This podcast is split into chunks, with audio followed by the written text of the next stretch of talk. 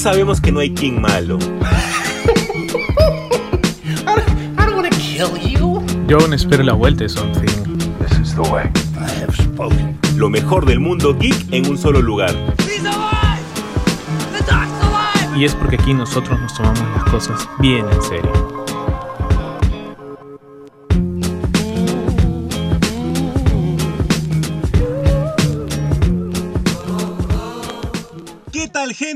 ¿Cómo están? Nuevamente un día lunes y nuevamente, obviamente, Super God Podcast. Una semana super archi mega cargada. ¿Y por qué lo digo? Porque esta semana se estrena el Snyder Cut. Algo que hemos estado esperando un montón. Al final del podcast vamos a hablar al menos un poquitito de las impresiones que podamos tener, de los costos, las plataformas que nosotros podemos también verla, etc. También este domingo ha sido accidentado porque el capítulo de Shingeki no Kyojin no pudo terminar. Hay muchas personas que han dicho, no, pero si yo lo he visto. Sí, está bien, pero lo has visto cortado porque de manera legal no se pudo subir porque hasta el momento no está completo. Así que me imagino que en el transcurso de la semana ya va a estar subido en las plataformas legales como Crunchyroll para que podamos disfrutar. Vamos a hablar también en unos capítulos más adelante de lo que podría ser la división de la última etapa de Shingeki no Kyojin. Pero para ampliar todas estas noticias, yo necesito de mi mano derecha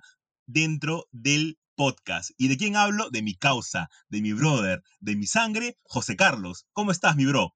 ¿Qué tal, hermano? ¿Cómo estás, Jesús? Ahí, pues, acá, pues, encantado de volver una semana más con la gente que nos escucha, que nos pide y que nos, nos felicita, pues, cada semana también es, es grato. Es grato recibir los comentarios de, de, nuestros oyentes que nos dicen gran, gran podcast, gran programa, este, encima que a algunos les parece, algunas bromas les parecen muy chéveres también que hemos hablado, que hemos dicho acá, ¿no? Y sí, ¿no? Esta semana, algo que quizás así nos lo contaban hace cuatro años y nos decían este, que íbamos a tener el Snyder Cut, pues creo que no lo creíamos, ¿no? Algo debe ser sui generis en la historia del, de la cultura pop, del cine de superhéroes, quizás, ¿no? Este, pero bueno, lo tenemos acá y sí, ¿no? Ha, acaparado pues semana tras semana, siempre con clips, con trailers, con alguna noticia, con algún storyboard, con alguna imagen, ¿no? Siempre con referencias mitológicas cristianas, nuestro amigo Snyder, ¿no? Y bueno, pues como bien dice Jesús, al, fin de, al final del programa vamos a hablar un poquito de lo que, de cómo va a ser esto, porque también hay su controversia, también hay su polémica, dicho sea de paso, ¿no? Así que, este nada, empezamos ya con, las... Con la primera noticia, José Carlos. ¿Cuál es? La primera noticia es, bueno, pues que eh, siguiendo con el universo DC, pues este... Matt Reeves acaba de anunciar sí, que ha sido ayer, me parece, el último día de el rodaje de The Batman, ¿no? La película con eh, Robert Pattinson, más conocido como Pattinson, ¿no? Este, cosa que ha sido, pues, eh, no sé si celebrado como es debido, porque la verdad, pues, debe haber sido una de las películas que, más ha tenido o ha sufrido el golpe del coronavirus desde el año pasado. Creo que muchos de la producción se contagiaron, tuvieron que parar. Eh, por ahí estaba leyendo que se cumple más o menos un año de rodaje entre paradas y reanudaciones, ¿no?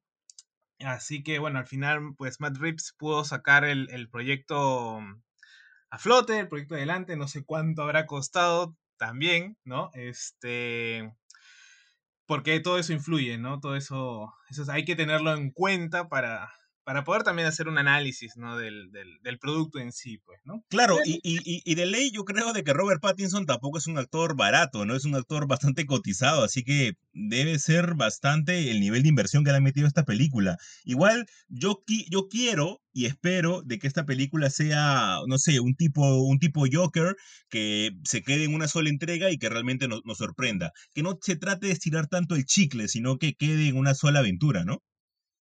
Pero hermano, sabemos que es el capitalismo y así no funciona, pues, ¿no? Este siempre va a tener su, su, posibilidad a estirarse más el chicle si es que, pues, tiene, em, tiene buena fortuna en taquilla. Ahora no sé, ¿no? De la taquilla estamos hablando que si el próximo año abren los cines, si es que vamos a de repente tenerlo como el problema del Snyder Cut, ¿no? De alquiler por plataformas. Bueno, eso ya se verá en su momento, ¿no? Pero, pero de, que se quede en una sola entrega, pues... Ah, yo le veo, mira, yo le veo más, más oportunidades a una segunda, segunda parte, quizás hasta tercera, quién sabe, ¿no? Aspirar a una trilogía como a Nolan, pero todo dependerá del guion, uno, y, este, y lo otro de, del dinero, ¿no? Creo que han gastado bastante dinero en esta de acá. Eh, a menos que se haya pues hecho contrato por, por proyecto y lo que dure, pues, ¿no? Claro, porque no han, no han dado muchas luces acerca del contrato de Robert Pattinson, ¿no? No se ha dicho mucho si es que ha hecho contrato por más películas. Eh, generalmente, cuando tratan de hacer franquicia, no sé, tipo Daniel Radcliffe con Harry Potter, obviamente lo, lo aseguran por una cantidad de películas, ¿no? Para que no se pueda ir. Al igual sucede con varios actores, pero no ha habido mayor noticia acerca del contrato de Robert Pattinson, al menos no ha llegado a mis oídos. Así que vamos a ver lo que tiene que ofrecer. Obviamente, si estamos hablando de, no sé, de una trilogía, sabemos de que sea como sea, tiene que haber un Joker dentro de este universo, ¿no? Así que la expansión de los Jokers seguirá creciendo durante las pantallas de, DC. Y otra que también ha llegado a su, a su punto final, José Carlos, ha sido la película final de Rurouni Kenshin, la cual ya nosotros hemos mencionado en varios capítulos del podcast, que es tal vez la excepción a la regla. Es ese tipo de película live action que creo que es la única que funciona, junto con el live action del Príncipe del Tenis, que creo que únicamente yo y cinco moscos más la vimos. Después nadie más. Sí, creo, que, que, Kenshin, pues, este, Samurai X para los, los ¿no? Eh, ha sido un gran, gran producto audiovisual, tanto en el anime como hace, pues creo que, ¿cuánto será? Más de 20 años, ¿no? Eh, y en su parte live action, pues ha, tratado de, de, homenajear y continuar con ese, ese espíritu, ese legado que el, que el anime traía, ¿no? Creo que eh, los que hemos seguido eh, en su momento el anime, o bueno, en mi caso yo después, hemos encontrado harta calidad em, en, narrativa, en, escenas inclusive, ¿no? Creo que eh, por ahí me acuerdo de haber visto un video en YouTube sobre los mejores este, espadachines y creo que Rurouni Kenshin se lleva, creo que de los 10, 5, 5, puestos, ¿no? Eh, aparte que también ha tenido unas de las mejores escenas de pelea con espadas, ¿no? Eh, entonces, tratar de igualar, ¿no? Este, sabiendo que es un producto, pues, que no necesariamente tiene la misma inversión de dinero, sino como que lo hacen ya por rutina. Eh, descubrir que ha tenido una gran calidad en, en todas sus entregas, creo que si, si, no me equivoco son cuatro y esta, o con esta van a ser cuatro, pero va a ser dividida en dos partes, creo. Este, tener el, final ya encima, la, la, creo que van a adaptar la parte que no se llegó a adaptar en el, en el manga, ¿no? Entonces es como que un suceso digno de, de, apreciarse, ¿no? Si es que eh, hemos tenido pues eh, a Rurouni Kenshin, a Samurai X, a Batusai, ¿no? Este, como uno de nuestros dibujos de, de infancia, ¿no? Sí, a mí lo que, lo que me genera más duda y tal vez lo que más estaba analizando lo que tú decías era el hecho de que, a ver, a ti te dan un proyecto en la que tienes que adaptar Samurai X. Es súper difícil y yo creo de que cualquiera se hubiera, hubiera, puesto, se hubiera puesto temeroso al momento de adaptar algo así. Principalmente porque a mí me causó mucha, mucho impacto cuando la vi primera vez en Cartoon Network. A mí me, me gustó mucho la, la, pelea con Shisho porque al final te, te, da a entender de que Kenshin no es el más fuerte, como generalmente sucede en shonens, sin que el personaje principal sea el más fuerte de todos y se demuestre. En este caso no, en este caso Shisho pierde sencillamente por las heridas que él tiene. Y luego, cuando te cuentan la historia de Zeta Soujiro, a mí me pareció increíble, o sea, un niño que sufre de, de, de maltratos y que decide poner una sonrisa en lugar de, cobrar una venganza en especial, a mí me pareció una historia espectacular. Es por eso que tal vez cuando la vi me causó tanta impresión y tal vez el inicio es un tanto light de, de, Samurai X en el anime, pero luego se pone espectacular. Tal vez una de las mejores obras que hemos tenido en el anime. Sí, sí, definitivamente creo que creo que marca, ha marcado, y creo que es, es, un, es un punto a favor, ¿no? De, de, este tipo de animes que rompen los estereotipos de los géneros. Lo hemos visto en Shaman King, lo hemos visto inclusive en, Evangelion, ¿no? Que, que, pasan a ser eh, ya un clásico moderno solamente por, por salir un poco del género preestablecido y empezar a jugar eh, con la narrativa en sí, ¿no? Entonces, eh, hay que, hay que prestar mucha atención y lo recomendamos siempre en el podcast. Este, vamos, eh, véanla, véanla, traten de conseguirla, disfrútenla, este, no se van a arrepentir definitivamente, creo que, y, si, se, no la disfrutan, pues el podcast le devuelve su dinero y su tiempo, ¿no? Y continuando un poco también en esta misma línea, algo que a mí personalmente eh, me emociona mucho porque también he seguido esta historia de la vida real, este, en su momento, es que vamos a tener una adaptación al, al anime, ¿no? Por mapa, este, de Yasuke, el verdadero, bueno, como yo lo llamo, ¿no? El verdadero Afro Samurai, ¿no? Si ustedes han visto el, el anime, eh, creo que son unos cuantos capítulos y una, y una película de, Afro Samurai, ¿no? Este, en donde está este ciclo de venganza por, las, por ser el mejor espadachín, ¿no? De ser el número uno, ¿no? Eh, si ustedes han visto, bueno, eso de ahí este, está basado o es un homenaje a la historia de Yasuke, que, o Yasuke debería ser, porque creo que la U no se pronuncia en, en japonés, este, es la historia de un migrante afro, eh, negro, llegado a Japón, ¿no? Este, y como bien dice Jesús en su en la página de Nergits en Facebook, este, no, eh, Tom Cruise no fue el primer e, extranjero en ser un samurái. Definitivamente antes hubo una persona negra, ¿no? Este, y nada, ¿no? A mí personalmente me, me, entusiasma esta historia porque, a ver, es la historia de alguien que no era nadie, básicamente. Llegó como un, un, un esclavo y terminó siendo eh, integrándose a la cultura para esto, en la etapa de donde llega Yasuke, este, Japón no es tan abierto al mundo como, parece, como quizás podríamos creerlo, ¿no? Eh, Japón, por mucho tiempo, si no me equivoco, hasta el siglo XIX, un poco más, eh, es, una, es una nación muy cerrada al, al mundo, es más, solamente unos cuantos podían salir y traer cosas, ¿no? Entonces, sobre todo los líderes, ¿no? Entonces, haber llegado eh, este migrante eh, negro y poder acceder a, a ser un, samurái, ¿no? Inclusive de la, de la, de la corte real, ¿no? Eh, es bastante interesante de ver, de conocer también. Googleen, mm, no ni cinco minutos les va a llevar y van a ver la verdadera historia del Afro Samurai, que creo yo es lo importante, ¿no, Jesús? Y justo nosotros hablábamos de eso la semana pasada, ¿no? De las asociaciones que tiene Netflix con algunos estudios eh, japoneses de, de, anime.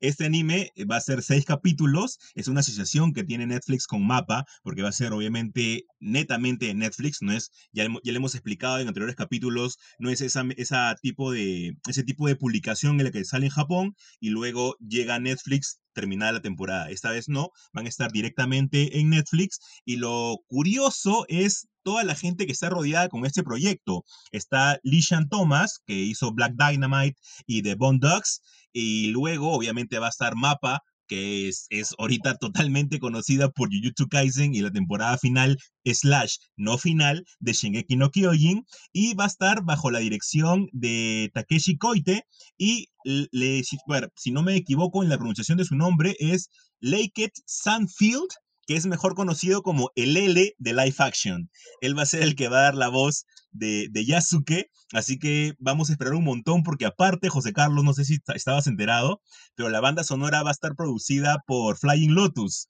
el no. cual también es un gran productor.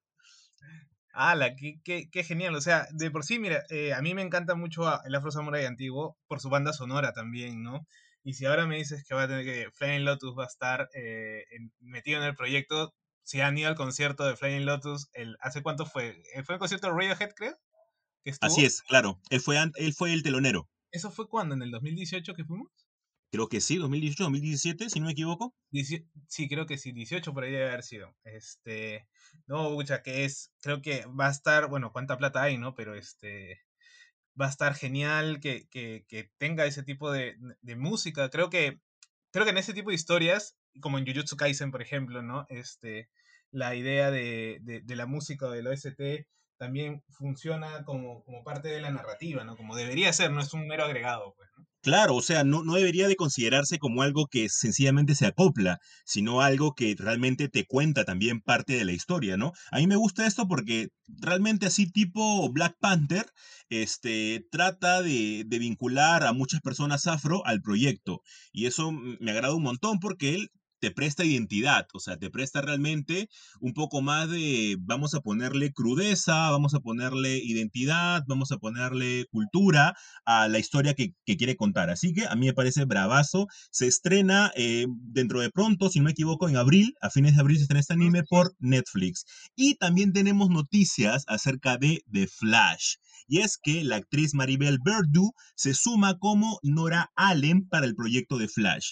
Obviamente sabemos que no va a terminar muy bien Nora Allen, sabemos la historia, sabemos los antecedentes que tiene en todas las adaptaciones de Flash, así que al menos ya poco a poco va tomando más forma este universo un poco maltratado del eh, universo cinematográfico de DC, por más que algunos no quieran llamarle así, o universo expandido de DC. Así que por ese lado, poco a poco se va tejiendo más. Y José Carlos, una última noticia para cerrar el bloque, algo que a ti no te ha gustado mucho porque al final de cuentas es una jugada dentro de una misma empresa, es que con los reestrenos que tuvo la película de Avatar en China, donde ya hay mucha más afluencia, eh, ya están mucho más tranquilos con el coronavirus, ahora Avatar ha vuelto a ser la película más taquillera de la historia, superando a Avenger Endgame.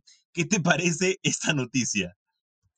Bueno, la verdad que, ¿qué, qué, te puedo decir? Es un vil juego del capitalismo, pues, ¿no? Definitivamente tener un tercer reestreno prácticamente de una película antigua, bueno, ni tan antigua, ¿no? Pero una película ya pasada, simplemente por generar este, esta competitividad, eh, no sé si tonta, ¿no? Este, o para hacer quizás este un poco de ruido, porque sabemos pues que James Cameron creo que es, este, James Cameron es, ¿no? Sí, ¿no? Este, tiene como que cinco películas por sacar, creo, de Avatar más, ¿no? Entonces, eh, simplemente es un mero recurso de marquetero, un mero recurso que, no, que no aporta nada, ¿no? O sea, eh, creo que, y aparte estrenarlo en China, pues, o sea, mm, como que no, no termina de, de, cuajar, porque bueno... O sea, el mercado igual es gigantesco en China. o sea, más que todo es porque, porque quieren, o sea, les conviene más que Avatar sea también la película mucho más, mucho más taquillera por el hecho de lo que implica el universo de Marvel, ¿no? Sí, o sea, no, no digo que, que, no sea, que no sea super, supermercado China, ¿no? Pero, pero es como que Ah, o sea, personalmente no, no, no le encuentro, quizás yo por, por, la mentalidad que tengo, pues, ¿no? Pero este, encontrarle como que viabilidad o simplemente por subir en un ranking. Puta, mira, en dos años se estrenan de nuevo Endgame con escenas este, eh, borradas, supongamos, pues, ¿no? Y le va a ganar, definitivamente, ¿no? Que den nada más dos minutos más, dos minutos más de Endgame en un reestreno en China o en Asia y nuevamente se recupera todo y Endgame vuelve a ser la película más taquillera de la historia y se cerró la historia. Sí, o sea, por eso te digo, o sea, es como que es un mero juego de, de, de, de, ver quién lanza primero el reestreno, ¿no? Entonces, mira, y eso que Avatar es el tercero, ¿me entiendes? O sea, ya hubo un segundo intento en donde, bueno, pasaron o lograron capitalizarlo, y ahora un tercero, o sea, es como un té pasado por tres veces el agua, el agua caliente, pues, ¿no? Entonces ya al final ya no, no le encuentro el sentido, ¿no? Pero bueno, eso ya es cuestión de, de las agencias marqueteras y todo lo demás, ¿no? Entonces, eh, no, y eso que no estoy defendiendo a, Avengers, dicho sea de paso, ¿no? O sea, me da igual ese tipo de rankings, ¿no? Pero, pero es una jugada, una vil jugada, pues, este, neoliberal del capitalismo, pues, ¿no? Yo sé que ustedes... Yo nada más eh, estoy esperando que puedan reestrenar The Shawshank Redemption en las salas de cine y yo voy ocho veces al menos para poder generar ahí taquilla y pueda seguir creciendo. Saquen merchandising, saquen Funko Pops de Shawshank Redemption de Morgan Freeman y yo contento me compro cinco de cada uno. Y con eso, José Carlos, cerramos el primer bloque de Super God Podcast y arrancamos con un segundo bloque recontrapoderoso. Así que quédense con nosotros.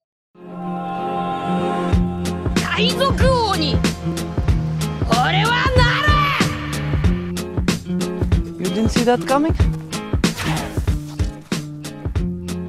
Los mejores polos geeks los puedes encontrar en un solo lugar. Distinto, los mejores diseños de tus series, películas, anime, cómics y más. Los puedes encontrar en www.distinto.p. Revisa y encuentra las promociones que tiene para ti con delivery incluido. Tal gente? Bienvenidos a este segundo bloque del programa de esta semana, semana que viene cargada con hartas cosas y qué mejor pues que empezarla escuchando Supergod Podcast, ¿no? Y este podcast, este, este bloque de repente a muchos le parecerá algo raro, algo que normalmente no hemos eh, comentado, creo, ¿no? Eh, porque no hablamos tanto de dibujos animados, vamos a llamarlo así, eh, norteamericanos. Más hablamos de anime, por ahí alguna que otra adaptación si tiene que ver con superhéroes, ¿no? Pero es que también esta semana, ¿qué pasó, mejor dicho? Este, se nos confirmó las actrices, ¿no? Que van a ser el live action de las chicas superpoderosas, ¿no? De Powerpuff Girl. ¿Quién no se acuerda más o menos allá por el año 98, fines de la década de los 90, entrando al, siglo XXI? Tres chiquillas que querían, que son hermanas gemelas, ¿no? Con unos superpoderes salvando las ciudades saltadillas, pues, ¿no? Creo que eh, todos los que tenemos 30, más de 25 años, pues la hemos conocido. Y ahora último, inclusive del 2016 creo que hubo un reboot, ¿no? Este, con la misma, bueno, expandiendo un poco el lore de, este, de este mítico dibujo animado, ¿no? Entonces, bueno, vamos a usar de excusa para hablar de las chicas superpoderosas, porque acá, en Super Gods, amamos a las chicas superpoderosas, ¿sí o no, Jesús? Sin duda alguna. Nos encantan las historias que tengan ese, esas mujeres empoderadas, poderosas, que destruyen todo, que son las verdaderas reinas o reyes o emperatrices o lo, como queramos llamarlo. Nos encantan ese tipo de historias sencillamente. Nos encanta también el shojo, así que estamos rodeados de todo esto sea como sea. Sí, sí, y bueno, para, para decir, pues, ¿no? Este, las chicas sobrepoderosas en la, este, en la vida real van a ser, pues, Dove Cameron, Chloe Bennett y y Ana Perrault, ¿no? Bueno, van a ser Bombón, Burbuja y Bellota, ¿no? Pero hablemos un poco del dibujo, ¿no? El dibujo fue, eh, yo lo recuerdo mucho por sus villanos. A mí me encantaban los villanos, creo que la banda Meva, la banda Gangrena, Peludito, él, este, ay, ¿cómo se llaman los otros? Este, Mojojojo, obviamente, ¿no? Este, han, marcado, creo que, eh, nuestra infancia, nuestros momentos, ¿no? El alcalde, el profesor Utonio, como los personajes extra, la señorita Kim, como la maestra de colegio, porque las chicas superpoderosas tienen cinco años, recordemos, ellas van al kindergarten, ¿no?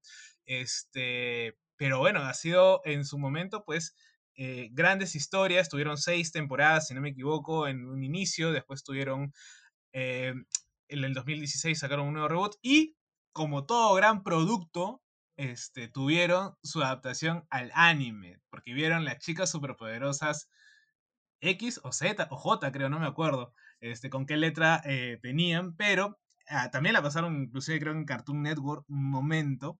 Este, ha sido todo un boom. Yo creo que, creo que debe ser el, la caricatura con más merchandising en los primeros años de los 2000, ¿no? Todo era las chicas superpoderosas. Es más, hay un capítulo, si ustedes se acuerdan, sobre un coleccionista de cosas de las chicas superpoderosas. Capítulo para más raro, para más eh, extraño y perturbador, porque es un, un, joven que se parece a este meme del, del muchacho nerd, ¿no? Este gordito con, con granos y con cabello largo y con lentes, ¿no? Este, que le llamaban el coleccionista, ¿no? Y él tenía todo, y cuando completó su colección se dio cuenta de que lo único que le faltaban eran las propias chicas superpoderosas. Así que armó todo un plan y, para capturarlas y poderlas tener en, en su colección. O sea, mira, bro, si a esa edad yo tenía creo que 12, 13 años, me pasas eso, o sea, ya entiendo porque, bueno, nuestra generación está como está, ¿no? Pero, este, a, raíz también, pues, de que, de que las chicas superpoderosas pertenecían a, este, ¿cómo se llama? A este lore o a este grupo como el laboratorio de Dexter, como Ship en la Gran Ciudad, como inclusive Samurai Jack, que nacieron en, un compilado de cortos que se llamaba What a Cartoon, ¿no? Eran 82 cortos eh, para ver qué series podían ser eh, más reeditables o este, sacar mejores réditos para posibles series largas, ¿no? Entonces ahí estaban las chicas superpoderosas. Entonces, qué grandes recuerdos hemos tenido. ¿Tú tienes algún recuerdo, Jesús, de las chicas superpoderosas? ¿Algo? Mira, a mí me gustaban mucho las chicas superpoderosas porque era uno de los dibujos que yo primero vi cuando tenía cable. Para mí, el, el, hecho de tener cable, para mí fue un antes y un después de un gran conocimiento en caricaturas. Entonces, para mí fue bastante chévere ver ese tipo de animaciones como La vaca y el pollito, El laboratorio de Dexter, Las chicas superpoderosas, dentro de un bagaje bastante chévere. Y lo bacán fue que la, el doblaje era bastante, bastante bueno. Yo hace poco en una publicación justo utilicé una pequeña frase de uno de los integrantes de la banda Gangrena, que es Arturo o Arturito, Arturo Guerra, encima que, que, le, ponían ese nombre. No sé si en la versión americana realmente se llamará Arturo Guerra, pero al menos así se llamaba en esta versión. Y que, y que la frase, cuando ellos entran a la escuela con las chicas superpoderosas y obviamente piensan que tienen un plan malévolo entre manos, él saca aparentemente una navaja y dice, hoy me gustaría presentarles a alguien que está muy cerca de mi corazón. Ella llegó cuando mi papi macho Arturo tuvo que marcharse a la cárcel. Y esta parte a mí me pareció buenísima porque ya de por sí colocaba a un niño que había sido abandonado por su padre que había ido a la cárcel. Y luego decía, siempre me hace, siempre me hace quedar bien en el campo de batalla. Amigos, quiero presentarles a María Conchita Teresa Rosalinda, pero pueden llamarla María, la del barrio. Y te juro que esa parte a mí me partía de la risa y me parecía algo increíble, José Carlos. No, sí, creo que ese capítulo o esa frase, ¿no? Este, donde la banda gangrena tiene que ir al colegio, porque creo que no terminaron el colegio nunca. Este. No, nos marcó, marcó, marcó este, bastante. Es más, yo, yo creo que te comenté, ¿no? Y tú me dijiste como que tú y dos personas más este, reconocieron el, el diálogo, ¿no? Y es que, aparte, creo que en la versión en inglés no es así. Eh, y eso es gracias, te lo, lo tendríamos que agradecer a, los al gran trabajo del doblaje latinoamericano, ¿no? Este, que podían tomarse ciertas libertades. Por ejemplo, en Los Simpsons, esta vaina del nada, nada podría malir sal no está en la versión en inglés, si, si, no me equivoco, ¿no? Entonces, ese tipo de cosas, de trabajos, eh, en, los inicios de los 2000, pues era recurrente, ¿no? Y también en laboratorio de Dexter también, ¿no? Mira, y, perdón que te interrumpa, pero para mí el mejor trabajo de doblaje en ese tipo de animación la tenemos en Los Chicos del Barrio. Y tal vez uno ha sido el que mejor ha estado interpretado. A mí me encantaban sus frases que decía, tú van juntos, tú y tú van juntos, y yo voy solo porque soy bárbaro. Era increíble. Claro, le, le, daba otro cariz, otro, otra profundidad de personaje, inclusive más carácter también. Y obviamente, pues como Kane, los chicos del barrio, era, fue una gran, gran serie también. Si no la han tenido la oportunidad de verla, véanla. Eh, no hay pierde, como les digo. Creo que toda esa generación de, de caricaturas funcionaron bien. No sé cómo será ahora porque ya he dejado de ver un poco. Ah, creo que me quedé hasta en un show más y nada más. Pero este, otro recuerdo que tengo, por ejemplo, de las chicas superpoderosas es que eh, tuvieron un, un capítulo en donde ellas viajan al futuro. O sea, era un sábado, no tenían colegio, no tenían nada que hacer y hacen una carrera, ¿no? Así al estilo Flash Superman, ¿no? Eh, y en eso corre, vuelan tan rápido que van al 50 años al futuro. ¿No? O sea, 50 años que la, la, ciudad de Saltadilla no tuvo a las chicas superpoderosas. Y todo está hecho un caos, una distopía, eh, él controla el mundo, ¿no? Este, el, la señorita Velo está toda, todos están como que demacrados, el profesor Utonio, ¿no? es un, un, capítulo bastante perturbador, bastante fuerte, ¿no? O sea, eh, nosotros ahora lo podemos ver y decimos, man, ya qué locura para que una caricatura pueda, y, pueda tener ese tipo de temas. Y acá paréntesis, recordar lo que hablamos la, semana pasada sobre Lola Bonnie, por ejemplo. Antes no había tantas restricciones. Acá se nota, se nota que en este tipo, en esta temporada, en estos tiempos, no había tantas restricciones porque tranquilamente ese tipo de, capítulos hoy por hoy no podrían darse, porque implicaban una serie de, de, violencia, ¿no? Eh, bastante explícita o, sugerente, aparte él. Si, si conocen al personaje de él, ¿no? Es alguien, eh, vamos a llamarlo así, queer, ¿no? Es un personaje queer, un personaje que no se, no se, no se sabe si, se identifica de repente con, con género masculino o femenino o es una mezcla de ambos, ¿no? Eh, y encima era como que técnicamente el diablo, ¿no? Era el diablo, o sea, es más, creo que eh, el, el creador le iba a poner como que el diablo, pero este, obviamente no le iban a dar permiso de utilizar ese, ese tipo de personaje. Y qué genial que le hayan puesto pues él, ¿no? Solamente ese pronombre ya es, wow, impone, da carácter. Sí, sí, claro. O sea, te, te causa duda. A mí, a mí principalmente cuando, cuando lo conocí y era él, o sea, se refieren a él únicamente como tú dices, por el artículo, pero ya está predeterminado que tú debes de conocer quién es él. Entonces me pareció como que, brother, están mechando con el diablo. Estas placas son súper poderosas, realmente.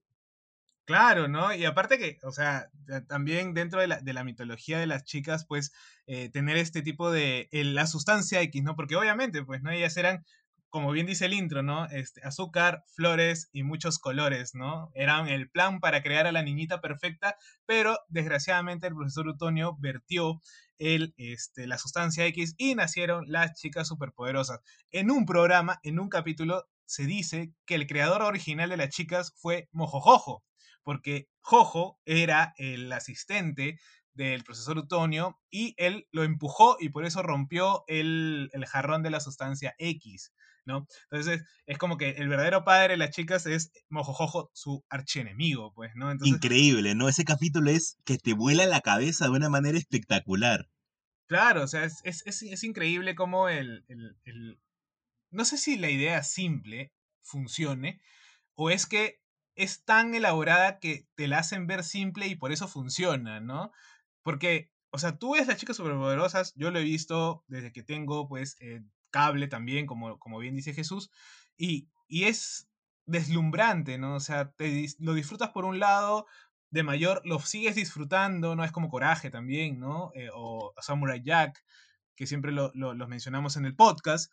Entonces, este, pero bueno, vamos a tener esta, esta live action. No sabemos todavía cómo va a ser ni qué tipo de, de, de, temática va a tener. Ojalá que sea abierta al público, pero también con este con un poco de referencia a los, a los viejos fans como nosotros, ¿no? Así que si no han podido verlas, véanla, no sé si estará en Netflix o estará en alguna plataforma o en YouTube, pero vean las chicas sobrepoderosas. Así que, este, bueno, por mi parte, ahí termino este, este, esta parte del, del, bloque. No sé si Jesús de repente tienes algo por, por agregar.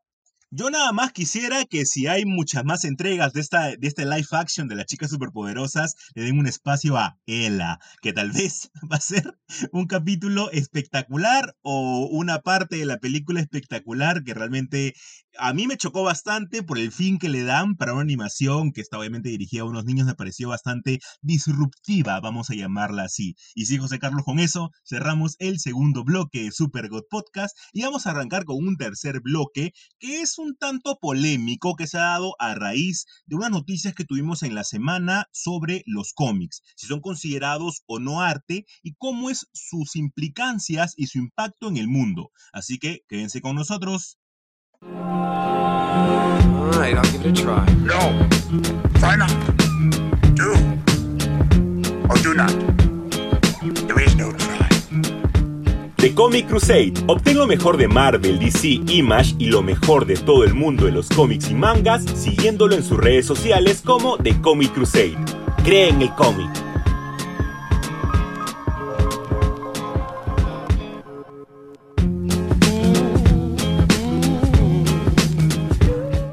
Bienvenidos a este último bloque del podcast, gente, después de haber escuchado ya los anuncios comerciales.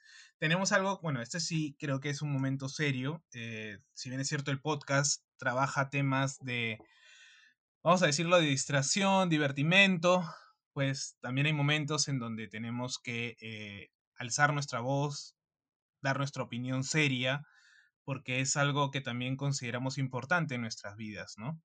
Eh, esta semana eh, hubo pues cierto revuelo en redes, al menos en, Perú, si es que nos escuchan de repente de otros países.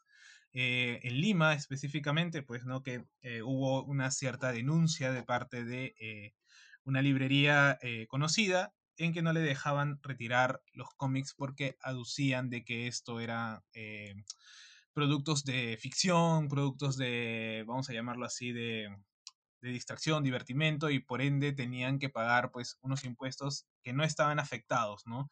Recordemos que para la ley del libro vigente, eh, todo libro o todo y el libro se caracteriza por tener un ISBN, todo ISBN tiene eh, exento de eh, impuestos, ¿no? Pero bueno, se partió y quizás lo que más incomodó a la, a, la, a la audiencia, a la al personal de la librería y por ende también a nosotros por extensión, es este tipo de descalificación que pudo tener el, el producto cultural llamado cómic, ¿no? Eh, decir, bueno, si bien es cierto, a veces en chiste decimos ¿no? que estos son eh, chistes, como de repente nuestros padres lo conocían, o tiras cómicas, como salían en los periódicos, eh, no es necesariamente menos ¿no?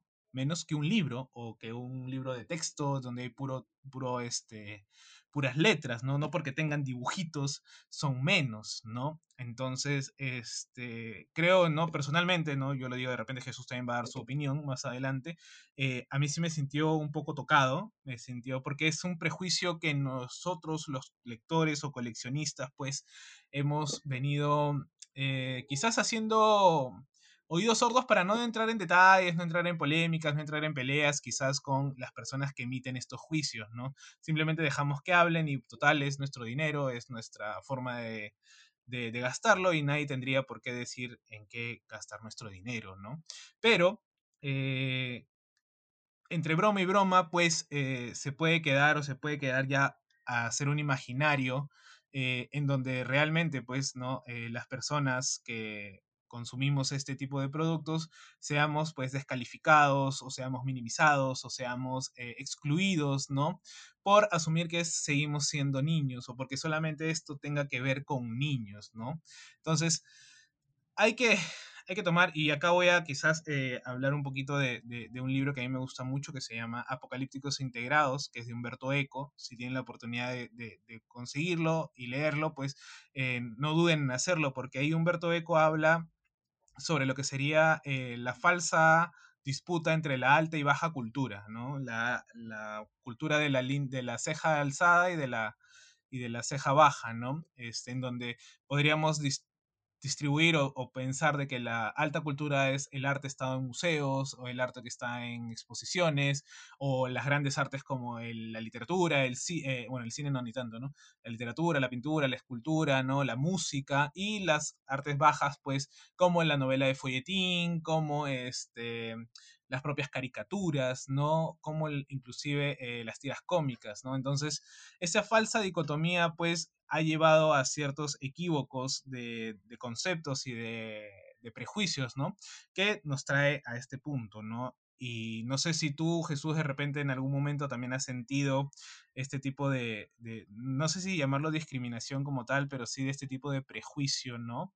No sé, por ahí de repente puedes comentarnos algo. Sí, sí, sin duda siempre hay un tipo de prejuicio con el cómic, con el manga, la novela gráfica, etcétera, ¿no? Lamentablemente, a ver, si nos dirigimos a, lo, a la gran mayoría de público de Super Gods, que, que, que, nos escuchan un montón de Centroamérica también y, y, de, y de Sudamérica, tal vez tenemos todavía mucho que aprender de la parte de Europa con el consumo de cómic, ¿no? El cual cualquier persona en cualquier etapa de su vida, en cualquier edad, puede agarrar una novela gráfica, un cómic, un manga y leerlo como si fuera el periódico de la mañana, porque sencillamente lo consideran literatura al igual que un libro.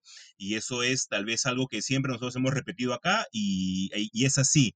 Tal vez el mejor ejemplo para esto, José Carlos, es lo que pasó hace poco con el IBAN, que es el Instituto Valenciano de Arte Moderno, ¿no? Que causó bastante controversia también en generadores de contenido y youtubers, influencers de cómics, acerca de las palabras que dijo la, directora. Que, le preguntaron si es que en el Iván iba a haber algún tipo de, espacio para el cómic. Y ella dijo de que se preguntaba si es que el cómic era arte y que, no, y que le interesaba mucho que hubiera obviamente un espacio para un cómic, pero que primero se, se, se dé en claro si es que el cómic o no es arte. El cómic es arte. No hay un, punto más, un punto más explicativo, un, un punto más alto para algo como el cómic. El cómic es sencillamente la combinación de varios factores, como ya hemos explicado antes, que a diferencia del manga, que también tiene un, un nivel de esfuerzo increíble, pero en el cómic hay mucha más complejidad porque son más personas. Al haber más personas, al haber más manos, el hecho de que la torta salga bien es más difícil. Entre más manos es peor. Entonces ahí tiene mucha más complejidad. Entonces cuando tenemos un dibujante, un entintador, eh, un, un, guionista, es mucho más difícil y obviamente que te, que te presente una obra perfectamente equilibrada es totalmente arte.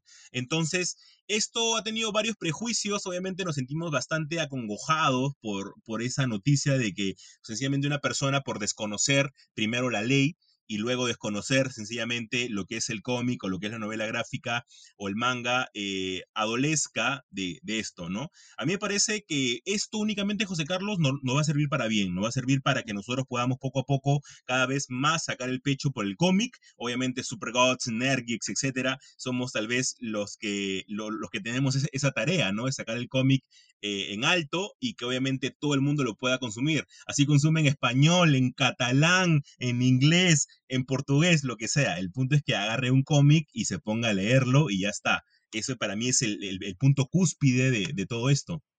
Sí, definitivamente. Y qué, qué, bien que hayas mencionado lo del, Iván, ¿no? Eh, justo en un país, pues, eh, que vamos a decirlo así en, en, español, tiene eh, grandes críticos culturales de cómics, tiene revistas especializadas, tiene inclusive tiene un premio nacional de cómic, ¿no? Entonces, como que venga alguien desde su comodidad a, descalificar un trabajo o una, una historia que literalmente no tendrá más de 100 años, ¿ya? O un poquito más, quizás, eh, pero que ha venido remando a la contra eh, por mucho tiempo, ¿no? Para que, no necesariamente como para que se le reconozca institucionalmente, sino para que el mayor mayor, el, mayor alcance posible pueda darse, ¿no? Este, creo que si preguntamos a muchos autores, pues ellos no hacen cómics pues para igualarse quizás a, a un escritor de novelas, sino simplemente hacen cómics para que expresarse uno y para que la demás gente también lo pueda leer, ¿no? También lo puedan entender, también lo puedan sentir, de repente, ¿no? Identificarse con la historia.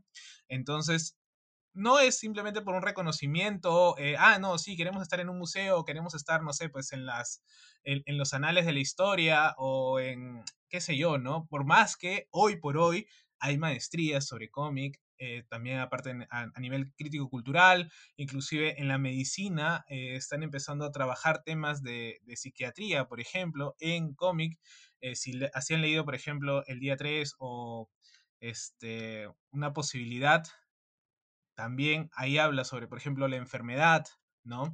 Habla sobre eh, la muerte, inclusive, ¿no? Entonces son sentimientos, pues, que, en algún momento también eh, nos tocan y si quizás no te da la, vida para leerte una novela, ¿no? O un tratado de filosofía, y si te da para leer eh, una novela gráfica o un cómic sobre ese tema, pues eso es lo importante, ¿no? Eso es lo, lo que el autor buscaría y, y se daría por bien servido, ¿no? Entonces, eh, que haya pasado esto en, España, pues también es un síntoma, ¿no? Y, hay que... Y hay que decirlo, hay que denunciarlo. Es más, me acuerdo que, Twitter ardió un par de días este, por esas declaraciones, ¿no? Inclusive muchos, como Santiago García, un grande del, de la industria que hizo este libro, la novela gráfica, ¿no? Eh, Berry, que también es traductor, que prácticamente toda su vida la ha dedicado al cómic este, también em, empezó a hablar, ¿no? Inclusive Pepo Pérez y, demás autores, ¿no? Eh, entonces, tomar de ejemplo eso para ejemplificar, ¿no? Cómo hay personas que distancian o, separan eh, la, alta cultura o el, gran arte con A mayúscula, ¿no? Y el arte con A minúscula, ¿no? Entonces, ese tipo de, de, de dicotomías o falsas dicotomías, falsas, este, separaciones hay que tenerlas en cuenta, ¿no? Este, tampoco es que vamos a decir, no, el cómic es lo máximo, o por ahí alguna vez escuché, ¿no? Eh, y yo también alguna vez caí en el, en el error, ¿no? De decir que el cómic era eh, un género literario, cuando definitivamente no lo es, ¿no? Es un medio de, de, dibujo, un medio de, de, expresión, ¿no? Eh, como el cine, como la música, ¿no? Entonces, hay que reflexionar un poco, por más que de repente pueda sonar pretencioso, pueda sonar este, eh, soberbio, según John, ¿no? Según John Díaz, este, no, no, no lo es, no, no es este, creo que es necesario porque alguien tiene que hacerlo, o sea, alguien tiene que llevar esa chamba y si hay gente que la está haciendo por algo, ¿no? Nosotros como lectores, pues vayamos a eso y, ampliemos nuestros horizontes también, ¿no?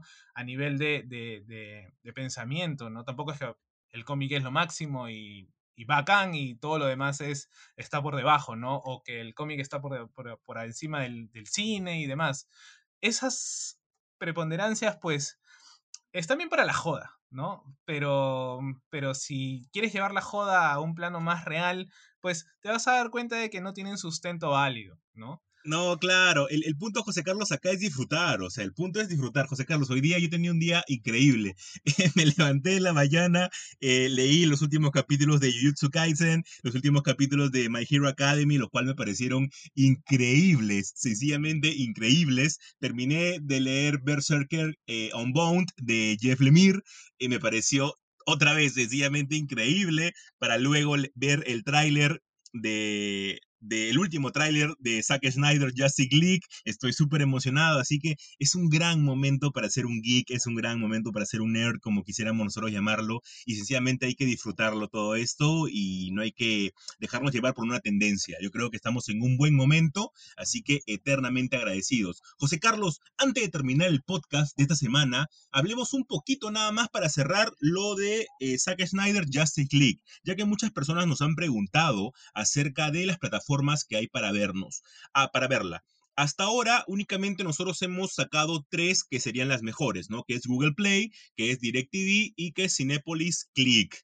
Por nuestro lado, lo que nosotros estamos recomendando es que lo hagan por Cinepolis Click. Primero, porque no necesitas ninguna suscripción anterior, como es el caso de DirecTV, y es menos engorroso que, este, que Google Play, que yo tampoco he tratado, así que hablo, hablo únicamente desde la tribuna. Con Cinepolis Click únicamente te creas un usuario al momento en que aparezca la película, que me imagino va a ser al menos entre el día martes o día miércoles, vas a poder eh, pagarla y cuando ya sea la medianoche vas a poder ver la película. El tiempo que se va a quedar, el tiempo de, alquiler o el tiempo de compra va a variar, no sé cómo se va a manejar, aún están manejando con mucho secretismo eh, eh, estas cosas, únicamente con pinzas hay que agarrar esta información porque han sido pantallazos nada más de alguna gente que ha preguntado supuestamente por el Facebook de DirecTV y han dicho que la película va a costar 45 soles. Así que aún vamos a ver todavía cómo se va a manejar. Igual entre semanas le estamos comunicando por las redes sociales cómo ver. Así que yo únicamente les recomiendo, por favor, véanlo de la manera legal porque es la única forma en la que esta película siga avanzando y yo espero, pongo mi velita para que la puedan canonizar. ¿A ti qué te parece, José Carlos, antes de cerrar el podcast? Sí, bueno, creo que creo que un suceso como, como este, pues creo que la polémica quizás para, para la distribución y demás no iba a ser exenta, ¿no? Y sí, ¿no? Es, está, está variado el, tema de precios de alquiler, inclusive el, el tiempo de, de, alquiler de la película, ¿no? Este, si te soy sincero, me, parece más de 50 soles, me parece muy caro para un alquiler, así sean dos semanas, porque, a ver, yo lo veo así, ¿no? Desde mi punto de vista, eh, la película dura cuatro horas. Si la vamos a ver el, vamos a decirlo así, el 18 a las 12 con un minuto, que se supone que ya podríamos verla, este, son cuatro horas, hasta las 4 de la mañana. A ver, si no te has dormido un día antes, un poco, te vas a quedar dormido en la película. Aparte que Sí, claro, claro, totalmente de acuerdo contigo. Aparte que es muy oscura, entonces te vas a quedar dormido. Entonces, preguntémonos cuántas veces más puedes ver una película de cuatro horas. Yo pienso que de repente, bueno, si la ves la primera y te quedaste dormido, no chapaste alguna referencia, puedes verla una vez eh, al día siguiente, o ese mismo día, pero en la tarde, noche. Ya van dos. Ponle que el fin de semana te la ves otra. Y de ahí una más. Yo creo que máximo, máximo, entre cuatro y cinco veces puedes ver la película, ¿no? Entonces, para 50 soles, porque se está manejando la idea de que nos, estén dando un alquiler de dos semanas, ¿no? Hasta creo que el 7 de abril o 5 de abril, no me acuerdo. Este, yo creo que más o menos ese sería el precio a bar. Más allá, eh, como que habría que buscar una mejor opción. No estoy hablando de piratería, pero sí de repente, eh, si alguna de estas plataformas lo va a tener a menos precio. O de repente ya la segunda semana le bajan el costo de alquiler, qué sé yo, ¿no? También hay esas posibilidades, ¿no? Pero lo que sí es real es que los memes y los spoilers van a estar a la orden del día, ¿no? O sea, después inclusive de, bueno, hoy es lunes, eh, el domingo, ayer, que, soltaron el último tráiler también, bueno, que vamos a decirlo tráiler entre comillas, ¿no? Porque es, si juntamos todo, creo que ni siquiera llegamos a los cinco minutos de, de película, ¿no? Entonces, este, nos queda un gran camino por recorrer, son seis, son seis eh, capítulos, básicamente, la película, y creo que un epílogo también. Entonces, eh, a disfrutarla, ¿no? A, disfrutarla. No sé si llegará a, a, ser canon, como el mismo Snyder ha dicho por ahí, creo que es su última película y la razón por la que está metiendo al Joker es por eso, ¿no? Es su última película dentro de DC. Entonces, pero como bien dice Jesús, algún momento dijo, pues con la, con la plata baila el mono también. Y quién sabe, ¿no? Quién sabe si por ahí esto va a tener, si no eh, una secuela, por ahí alguna ramificación, por ahí algunas, este, ¿cómo llamarlo? Consecuencias, ¿no? De repente en otro producto eh, dentro de las películas. Eso ya solamente el tiempo y, el, y, las, y las ganas de la producción lo dirán, ¿no? Sí, porque, a ver, aún no sabemos cómo va a terminar la película. Fácil termina como Apocalypse War y, sencillamente hay nuevo, un, un, nuevo reinicio. Y ahí es donde vamos a ver ahora el, universo, el universo de, DC, ¿no? Cosa que tendría mucho sentido porque eh, Wonder Woman está hecha en el pasado. Así que vamos a ver todavía cómo, cómo va, va a seguir. Yo principalmente porque quiero apoyar esta película y si realmente tienes las condiciones de poder apoyarla, eh, paga para ver la película, para que de repente la puedan canonizar o tengamos algo mucho más adelante. Yo lo que he visto de los de los clips, de, los, de, todo lo que ha pasado. Me ha gustado mucho. Tengo las críticas, ¿no?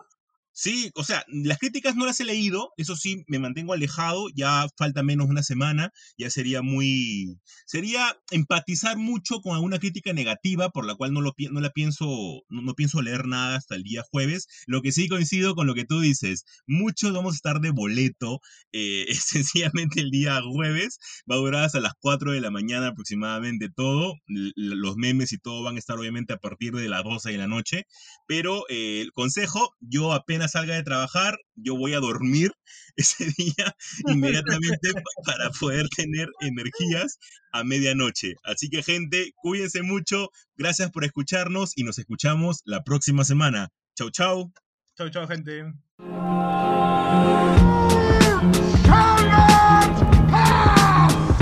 Es que sabemos que no hay King malo. Yo aún espero la vuelta de Something. Lo mejor del mundo geek en un solo lugar. Y es porque aquí nosotros nos tomamos las cosas bien en serio.